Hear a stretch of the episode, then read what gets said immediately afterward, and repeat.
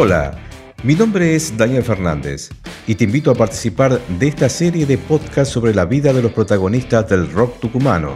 Entrevistas mano a mano para conocer más sobre sus carreras, sus emociones, sus recuerdos y sus pensamientos. En esta primera serie charlaremos con cinco destacados guitarristas del rock tucumano, músicos con una larga trayectoria que tocaron en diferentes bandas y recorrieron muchos escenarios. Hoy en este capítulo vamos a charlar con Chechi Basano, un destacado guitarrista tucumano que integró varias bandas tucumanas, entre ellas podemos mencionar Los Peces Gordos, Tripas Calientes y también vamos a conversar sobre sus nuevos proyectos ya para el 2021. Vamos a conocerlo a Chechi Basano. ¿Estás escuchando? LG Rocas. La Gaceta Podcast.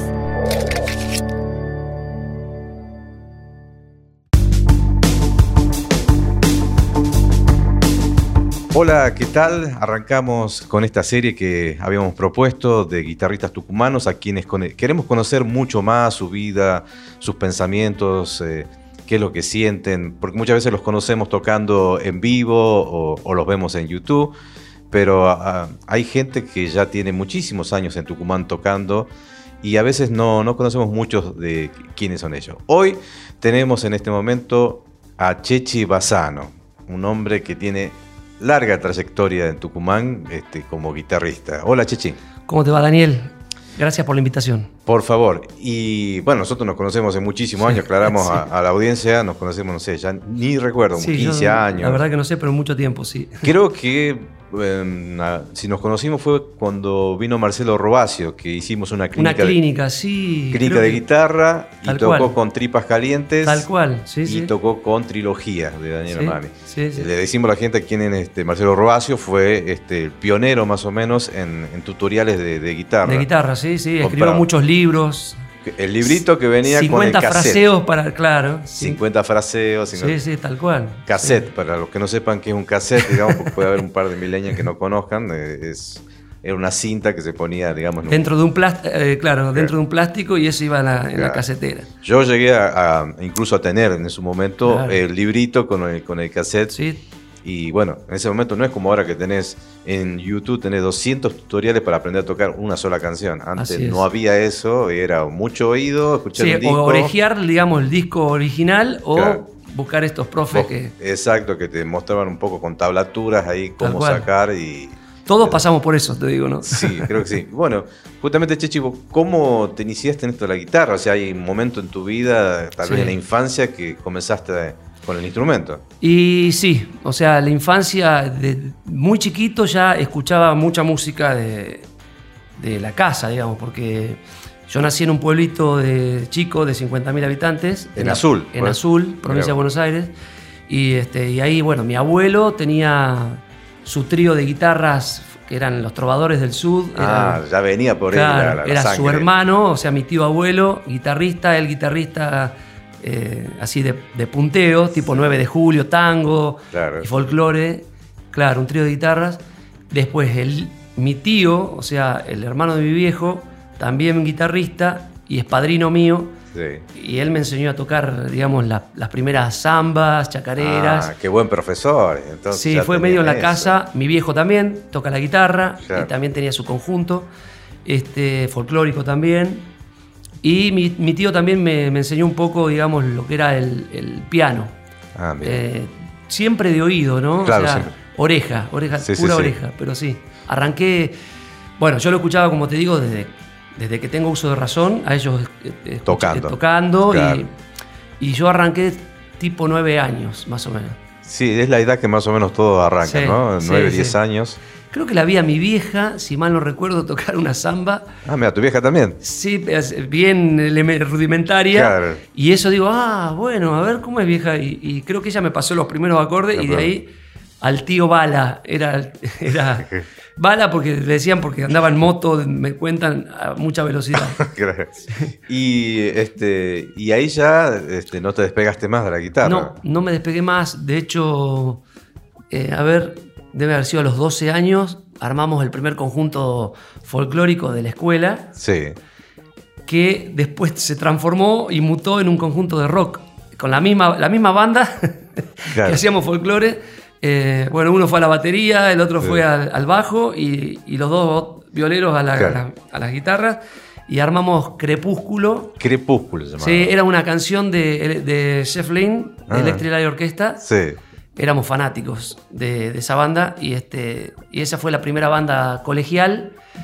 Eh, eso debe haber sido los 14, 15 años, o sea, en años, eh, debe haber sido el año 1981 más o menos. Claro. Y bueno, tocamos, en, tocamos soporte de Patricia Sosa, de La Torre, era en esa, época, en, Azul. Sí, eh, tocamos también en, el, un salón de actos, en la escuela normal. Y tocamos, me acuerdo que sacaron la silla, la directora nos permitió hacer un show y era un descontrol. Y fue el primer recital grande que, que, han hecho con hicimos, que, entraron casi 500 personas, o sea, fue fantástico y nosotros éramos muy chicos. Pero ¿qué pasó en ese, en esa, en ese pase, digamos? O sea, vos tenías mucho, mucho folclore, claro. Pero hay un en tu cabeza decir, escuchaste algo de rock que te siempre, fue... Siempre escuché, además, eh, bueno, mi vieja escuchaba melódico, ese, tipo de cosas, o rock clásico, tipo Elvis, o... Bueno, este, y y no, bueno, es que la, viste, la adolescencia es como que te lleva a otro tipo de música. Aparte, ya a los 13 años también con el que era el batero Gustavo, que ayer cumplió años justamente. Eh, eh, poníamos música en los asaltos. Entonces ahí. Asaltos, para quien no sepan, vamos a aclarar porque tenemos un público también muy amplio. Era una reunión que se hacía de amigos. Sí, sobre todo de, los, chicos del colegio. Los chicos del colegio, algunos llevaban, gaseosas, llevaban comida. Los varones la gaseosa, las chicas la, comida. Sí, siempre en ventaja nosotros de llevar la, gaseosa nada más. Pero e, era muy divertido, me acuerdo. Era muy divertido y aparte, bueno, eran, eran los primeros, viste eh, bueno, conocerse, enamorarse Exactamente. esa historia. Y con Dalesa éramos los DJ de, esa, de esas movidas. ¿Y en ese momento ya comenzaste con la guitarra eléctrica? O sea, sí, sí. Cuando, cuando la banda. la banda eléctrica, eh, mi viejo me, regaló, me acuerdo, una Hastron, una viola holandesa, usada, por supuesto, y, y ensayábamos en el fondo de casa, teníamos una habitación que arrancábamos, no sé, después de la escuela y, se hacía de noche. Nada de pedales ni de efectos, era eh, conectarse al amplificador. Era, era, sí, tuve un, un, guagua con distorsión eh, Morley, que era una terrible. Claro, a los Jimi Hendrix. Era una caja así metálica gigante. Sí, sí, a los Jimi Hendrix. Eh, bueno, y ese fue el, fue el origen del rock, digamos, en mi caso. Y estuvimos hasta que nos fuimos cada uno Azul, al ser un pueblo chico, a los 17, 18, depende cuando termines la secundaria, en mi caso fue a los 17, eh, todos migran, o sea, o a La Plata o a Buenos Aires a estudiar la carrera, digamos. En mi caso vine a Tucumán porque mi vieja es tucumana y mis ah, abuelos... tucumana, Y mis abuelos vivían acá. Claro. Eh, así que vine a vivir acá a Tucumán a los 17. Mirá, a los 17 viniste a Tucumán. Y no me fui más. Exacto, te ha quedado ya formado una vida. Ya soy más tucumano que. Incluso sos abuelo, creo, me parece. Soy abuelo. sí, ya sos abuelo. Sí, sí, tal cual. Con una nieta divina ahí en, Barcelona. A ver, eh, y después cuando llegaste aquí a Tucumán, eh, obviamente te seguiste con ese horizonte musical buscando a alguien. Eh, sí, bueno, en realidad me vine a estudiar y, me traje para los 18, el regalo de los 18 de la recibida, mi viejo me regaló un, un, instrumento y yo pedí un piano Fender Rhodes. Ah, que lo compramos en ProMúsica. Sí. Pero cuando lo dejamos inclusive hecha la seña o la operación, no sé qué, y después a los dos o tres meses me avisan que ese piano no se fabricaba más, que no llegaba más a la Argentina. Así que, este, bueno, lo cambié por un Strato Fender. Ah, Strato Fender, te arrancaste ahí. Claro, y ahí, ahí tuve el Strato Fender con un amplificador Yamaha. Claro. Y con eso arranqué acá en Tucumán. Claro, si eh, vamos a arrancar, arrancamos bien, digamos. Sí, arrancamos muy buen equipo. Un pedal Tube Screamer eh, ah, de, Ibanez, sí. sí. Eh, y así fue que conocí, bueno, primero no tenía esa guitarra acá. Por ahí me iba a la plaza, a Independencia, a tocar acá con la, con la criolla. Este, y ahí me encontré una vez, me acuerdo, con Anselmo Lago, que él también tocaba en la, calle, así que nos juntamos y, ahí nos conocimos. Y de eso debe haber sido el año 88 o por ahí.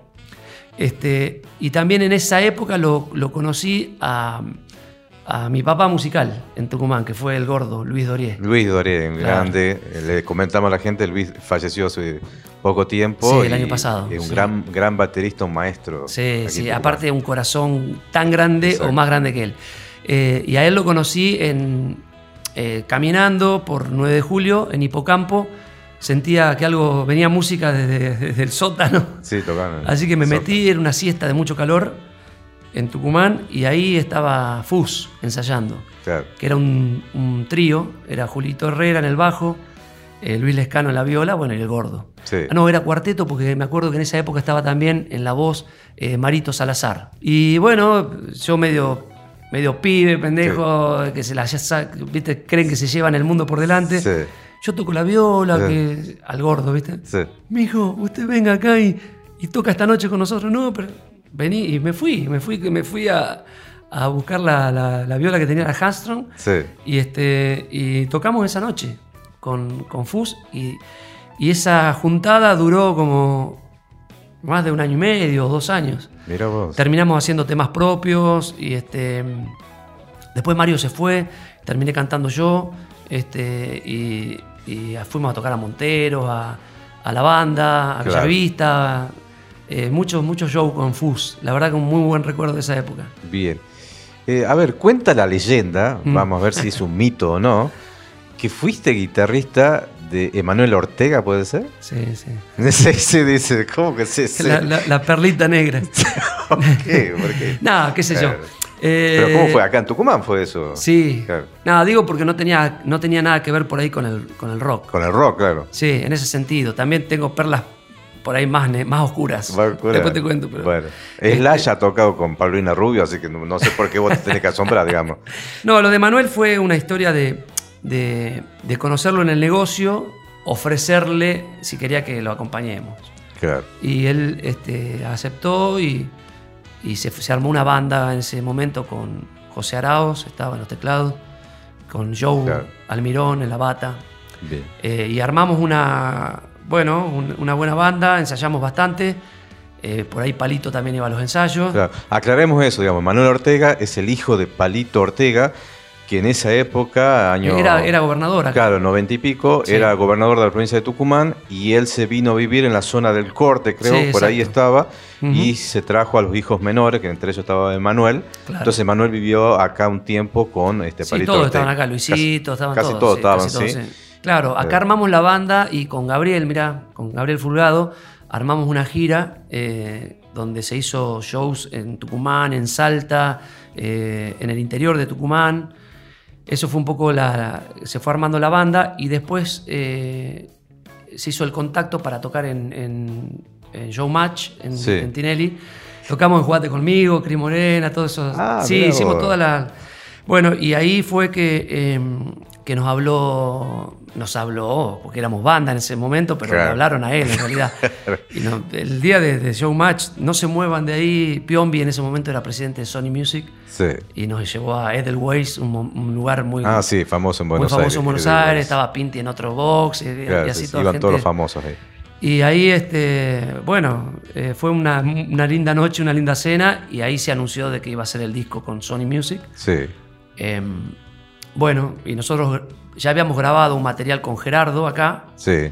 Eh, habíamos grabado creo que 10 temas y de los 10 temas eh, que grabamos quedaron creo que 4 o 5 en el disco de, en el primer disco de Manuel. Y bueno, y eso después fue un. Cuando él volvió con el disco de Miami, ya este, eh, se hizo un casting.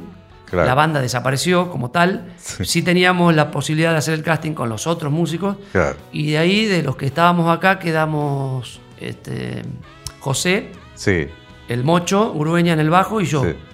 Y una semana antes del, estreno, Joe, este, bueno, abandonó el proyecto. Tuvo ahí un cruce con el director, que era un rosarino. Y bueno, y, quedamos, bueno, ahí entró Quintino Sinali en la percusión, este, el Colo Belmonte, de, que es el batero de, la portuaria, este, Hugo Newman, que era el saxofonista de Sandra Meanovich, todo era de ese nivel. Ajá. Y esa fue la, hicimos el primer año, el primer disco, hicimos toda la gira toda la costa, Mendoza, la cancha de New Solo de Rosario. Todo aquí Argentina. Hicimos la gira así, toda con, con Emanuel. ¿Cuándo terminó eso, digamos? Terminó cuando terminó la, gira del primer disco. Cuando ya volvió con el segundo disco, hizo un nuevo casting y ya no nos llamaron a nosotros. O sea que ya armó una nueva banda. Pero fue una... Eh, una linda experiencia. Una linda experiencia, digamos. Sí, sobre todo este, el ensayo a full, el trabajar a nivel profesional, tocar en el ópera eh, dos o tres veces, tocar en, el, en el Hermitage en Mar del Plata, eh, lugares importantes, o sea, conocer músicos grosos que quedaron la relación para siempre. Este, así que bueno, eso también estuvo muy bueno. Y después, digamos, ya, este, ya seguiste obviamente eh, formando otras bandas aquí en Tucumán. Sí, después regresé, bueno, en el medio estuvo la banda de rock and roll, entre, entre esa, en ese periodo, sí. Entre lo que era, después de lo que fue FUS, fue la banda rock and roll, y la banda rock and roll eh, me voy para, para con Mene Manuel. Después vuelvo, ya, ya vienen los peces. En el medio hubo algunas otras cositas chicas. Hay justamente los peces, una banda obviamente legendaria de Tucumán que, tiene mucho peso para todos los que obviamente recuerdan y tienen más de 50 o por ahí.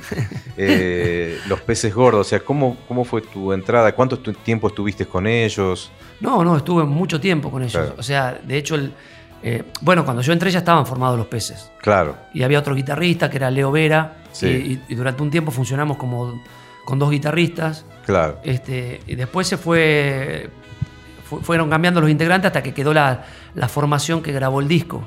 Estaba Luis Dorie, estaba el Iguana en el bajo, eh, bueno, Pablo siempre fue el cantante, Este, Panchito Gómez en el, en el saxo, este, eh, Cachi Pajón en los teclados y yo en la viola. Y esa fue la formación que, que grabó el disco. El disco de los peces. El, primer disco de los peces. sí. el, único que se grabó bien, digamos. O sea, después seguimos componiendo y todo, pero bueno, fue, sí, fue, fue un periodo de unos cuantos años. Claro. Y después de los peces fue tripas. Claro, ahí ya nace Tripa. ¿Y, cómo te cruzaste con, no sé, en qué momento de la vida te has cruzado con Santiago Camino, con quien eh, arman justamente Tripas? Claro, con Santiago nos cruzamos en la banda de rock and roll, que fue mucho ah, anterior. Él también era, en esa época estaba Luis Gómez Sala en los teclados, eh, Víctor Fernández en el bajo, Franco Pina, que es un batero ahora que acá no, no está hace mucho tiempo, pero es, es uno de los bateristas, yo creo que el más grosso lejos de Tucumán, y uno de un batero a nivel internacional. Eh, estudió en Berkeley, y está viviendo ahora en Nueva York. Ha tocado con Paquito Rivera, por ejemplo, baterista de Paquito Rivera, un, muy grosso, eh, Franquito, y un, un, estudiante, un estudioso de la música, digamos. Así que bueno, no, eh, esa fue una formación muy, muy, muy linda, con Luis Corbalán, el zurdo, en la viola, un terrible guitarrista. Así que, no, fue un periodo muy lindo el de la banda rock and roll. Que también arrancamos con covers, tocando en un antro ahí en New York. Sí, New York, En la, en la Marcos Paz y, Santa en Marcos Paz y, Maipú, creo que en la esquina. por ahí esa zona, sí. Sí, este, y con ellos también anduvimos bastante, después compusimos canciones, o sea, mucho rock and roll, blues, esa onda. Eh, ¿Y en qué momento te viene justamente, me estás marcando algo, el blues? Que bueno, estamos hablando del rock, en su momento rock clásico, el rock and roll, pero... Eh, y Santiago fue inyectándome el blues de a poquito y, otra sangre el blues. Sí, sí. Y, de a poco me fue pegando y me, encanta realmente hoy porque es un género que te permite, te da mucha libertad. Claro. Porque sobre tres acordes sí. podés hacer un millón de cosas diferentes cada vuelta, entonces eh, es como que te, te libera. Igual a vos se te identifica mucho justamente con tripas, o sea, para, para muchos vos sos tripas, digamos, sí, más allá de toda la historia con los peces y todo lo demás. Y sí, ya llevamos más de 20 años con tripas, así que fue un, periodo largo. Y también, bueno, desde hace un par de años estamos trabajando con Cenota, que es una, una banda ya más más personal en cuanto a la composición. Eh, es tuya, digamos, con otros, no, bueno, nació ahí también con, con, Panchi Lebón, con el hijo de David. Claro, el hijo de David Lebón, que decimos y mencionamos, vive acá en Tucumán hace muchos años. Sí. Él es profesor además de parapente y otras cuestiones que, le gusta hacer. Y se vino hace muchos años a vivir a Tucumán, es, el hijo de David Lebón, baterista, y ha formado también banda con, con Chechi. Eh, bueno, él fue también parte de Tripa junto con el Iguana. Exacto. O sea que ahí también compartimos en ese largo periodo de tripas, pasó también Panchi y estuvimos mucho tiempo juntos. Y ahora estamos con él en una, banda que se llama Cenota, donde está Iguana también, está Germán, tecladista que, que, tocó también Los Peces Gordos, toca muy bien, y el hijo de Iguana, Facundo. Ah, también. Que sí, que toca teclados también y viola. Sí. Y bueno, yo estoy cantando y tocando la guitarra y estamos haciendo más canciones con, con, letras un poquito eh, bien un poco más profundas, y hablando de por ahí de las leyes cósmicas y, y, de lo que es el ser humano por dentro más que por fuera, la parte interior. Más humanística las, letras. Sí, sí, un, un, encuentro más interno este, y no tan eh, hacia afuera. Una interesante propuesta que, bueno, que ya tiene algunos shows y, viene sonando muy bien. Eh, trabajamos mucho la parte musical, la parte de voces, eh, y, es un proyecto que me gusta muchísimo en lo personal. Bueno, y por último, ya para ir resumiendo, un poco, vamos a ir ya hacia el final, eh, conocer un poco más la persona, vamos a un poco a describir, digamos, tu familia. Mi familia, sí, bueno, yo tengo una, cuando yo me conocí con Adriana. Adriana Soria. Adriana Soria, sí, que profesora, de, es profesora de la escuela de Adriana Soria de, ballet, o sea, una grosa, una grosa como profesora ha tenido muchos logros, la verdad. Bueno, y nos conocimos a los 18. 18 años. Fue, la primera chica que conocí acá, digamos, o sea, eh, conocí, tuve compañeras en la facultad, qué sé yo, pero con la primera chica que salí fue ella y con ella me quedé y este y estamos desde los 18 juntos, así que tuve una vida eh, y tuvimos dos hijos maravillosos. Maurito, que, es el más chico, tiene, tiene, tiene 28, Maurito ya. Maurito, 28 que Vive más afuera que acá, o sea, ahora está en California, el loco. Ah, mira vos. Sí, casi no, no está acá. Claro. Es contador, se recibió a los 23 años, es muy inteligente, salió la, mamá. Y, este, y, Tania, bueno, que también ha sido bailarina y también ah, toca la viola. Bueno, Mauro, también toca el piano y, este, y compone Tania, y, este, y ella también es arquitecta y ahora hizo un máster en Barcelona. Toma vos. Y vive allá y ahí está con, con, la nieta, que tengo unas ganas locas de ir a verla. Ah, o sea que tus dos hijos están, fuera. Sí, sí, sí. Hay que, hay, que, hay que vivirla esa, ¿no? Sí, sí, estamos extrañando un poco. Eh, nos vemos seguido igual, pero bueno, este año fue bastante atípico. Claro. Y, este, y vivimos con, desde hace unos 15 o 16, 16 años más o menos, con Clarisa, con la mamá de Adriana, que vive con nosotros. Así que somos los tres ahora en la, en la, casa. Y, este, no, y, em, hemos aprendido a, compartir entre nosotros y a ser felices entre nosotros. Así que eh, no, estoy muy, muy contento con la vida que me tocó. Eh, después mis viejos viven, gracias a Dios, los dos en azul. Este, mis hermanos también, tengo cinco hermanos. Cinco hermanos. Sí, la más chiquita vive, que, es un año y medio más grande que, Tania, que mi hija, o sea, ah, eh, vive en Capital, después Mariela en, La Plata, y tengo después dos hermanas en Azul, y mi hermano que vivió mucho tiempo en Italia, ahora está también en Azul, eh, que es mi, mi gurú. Ah. Es, mucho más chico que yo, pero es mi gurú, mi consejero espiritual. Sí, estamos siempre en contacto. Hoy casualmente me mandó un mensaje del nuevo disco de Se Nota mi hermana, que era muy emocionante, que divina la letra. Después te voy a pasar para que escuches. Dale, bueno, este, eso pasaron Nos masterizó un, chango que, vive en, Rosario y que le hizo un par de discos a, David Lebón. Y también recibimos unos mensajes de David muy, muy bonitos. Este, eh, se copó tanto que ya le mandó las cosas a Sony porque dice que está buenísimo el material. Es muy generoso. Eh, sí, sí, tiene un corazón inmenso, David. Sí, sí, así lo destaca. Y bueno, la última nombre completo de Chechi Bazar, porque todos dicen Chechi, nadie sabe realmente. Y sí, ¿sabes por qué? Mira, vos sabés que creo que tiene que ver con una gran carga que llevan esos nombres. Así que ah. por eso es Chechi. Eh, ah. Pero bueno, es César, un emperador romano, y Augusto, otro emperador romano. Así César Augusto. Mira la carga que tengo encima. Claro. entonces lo, Así que más vale déjalo ahí, Chechi Bazar. Chechi Bazar. Bueno, Chechi, eh, muy bueno todo, me encantó. Este, te agradecemos por, A mí también, porque me hizo recordar un poco la historia de, mi vida.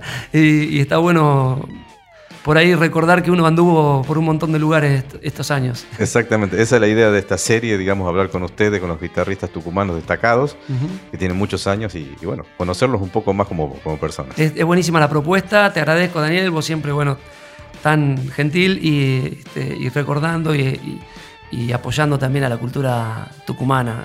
No solamente en la música, sino también lo he visto en, muchas cosas. Así que bueno, gracias a vos. Muchas gracias por las flores. bueno, listo. hasta acá llegamos. Eh, la próxima tendremos otra entrevista más con destacados guitarristas tucumanos para conocerlos mucho más. Muchas gracias. Hasta luego. Esto fue La Gaceta Podcast.